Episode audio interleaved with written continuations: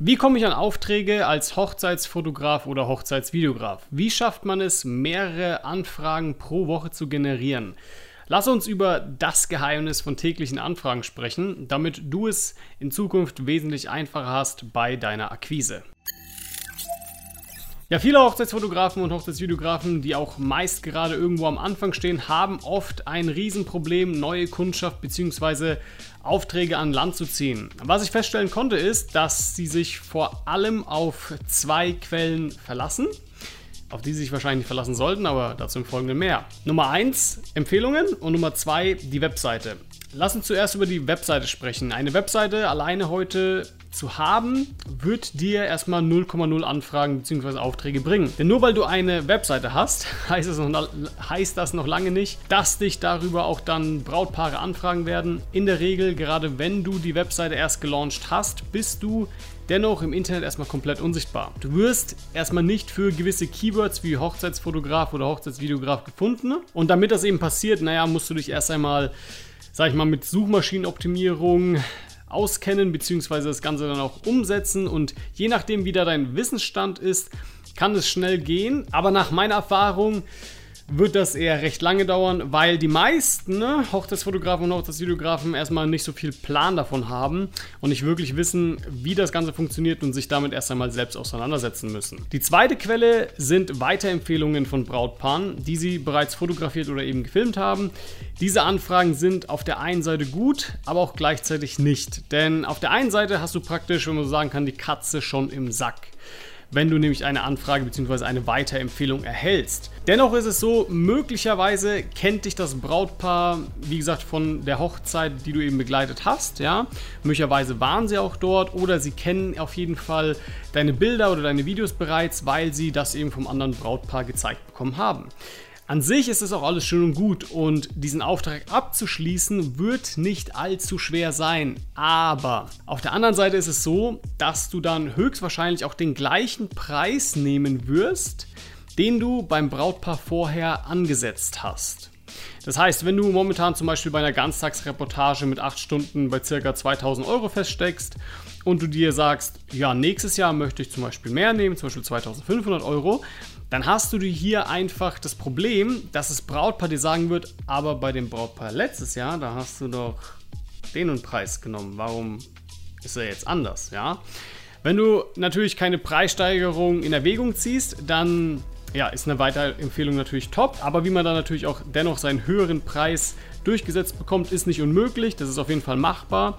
Aber es ist halt dennoch nicht 100% safe, dass du dann auch diesen Auftrag bekommst. Und das ist halt schon ein gewisses Problem, weil wenn du dich eben nur Weiterempfehlungen verlässt, kann es halt gut sein, dass du einfach auf einem gewissen Level stagnierst und nicht höher kommst. Und gerade wenn du am Anfang stehst irgendwie und zum Beispiel vielleicht nur 1500 Euro nimmst oder 1200 Euro oder ähnliches und da immer nur von Weiterempfehlungen abhängig bist, das ist nicht cool. also ab einem gewissen Punkt solltest du dich auf jeden Fall steigern und da eben dann auch eben andere Anfragequellen an Land ziehen. Und darüber wollen wir jetzt sprechen. Denn ich möchte ja auf jeden Fall die Frage noch klären, wie kommt man denn an tägliche Anfragen? Denn, wie gesagt, Weiterempfehlungen, das ist eine Quelle. Aber es ist nur eine. Ja? Und die kannst du auch nicht immer konkret anzapfen. In der Regel kommt so eine Empfehlung nicht, weil du jetzt aktiv all deine Brautpaare aus dem Vorjahr angerufen hast und aktiv nach Empfehlungen gefragt hast, sondern das nimmt man halt einfach gerne mal mit. Das heißt, ja, da kommt halt mal die Empfehlung rein. Das Geheimnis, wie man es also schafft, täglich mindestens eine oder mehrere Anfragen zu generieren, ist es, dass man einfach mehrere Anfragequellen errichtet. In meinem Coaching zeige ich meinen Teilnehmern vor allem, wie sie es schaffen, bis zu sieben Anfragequellen zu errichten, die auch tatsächlich etwas bringen. Und darauf legen wir dann eben vollen Fokus. Die Anfragequellen, die wir errichten, sind zum einen Google SEO, also Suchmaschinenoptimierung, Facebook und Instagram, ja, dass man da Content postet. Dann Kooperationen mit anderen Dienstleistern, Weiterempfehlungen, Google Ads, Locations, also dass du direkte Empfehlungen von einer Location erhältst und auch noch Facebook und Instagram Ads. Natürlich gibt es noch weitere Möglichkeiten, wie zum Beispiel man könnte auf Hochzeitsmessen gehen oder man könnte sich in Hochzeitsbroschüren listen lassen. Aber davon rate ich ehrlich gesagt eher ab, weil die Kosten als auch die Zeit, die dafür aufgewendet werden müssen, einfach viel zu enorm sind und meist bringt das auch gar nichts. Ich hatte jetzt schon öfter Brautpaare, die zwar zum Beispiel auf eine Hochzeitsmesse gegangen sind, aber am Ende des Tages doch online auf mich zugekommen sind und mich gebucht haben. Ich habe auch schon mehrfach von anderen Dienstleistern gehört, dass sie Unmengen an Geld für solche Späße wie eben eine Hochzeitsmesse ausgegeben haben, sehr viel Zeit investiert haben und dann froh waren, dass sie gerade mal so auf Null rausgekommen sind. Viele machen da sogar eher Minus. Also ja, falls das gerade hier irgendwie ein Hochzeitsmessebetreiber hört oder so, ich halte nicht viel von eurem Konzept, ist veraltet und zu teuer.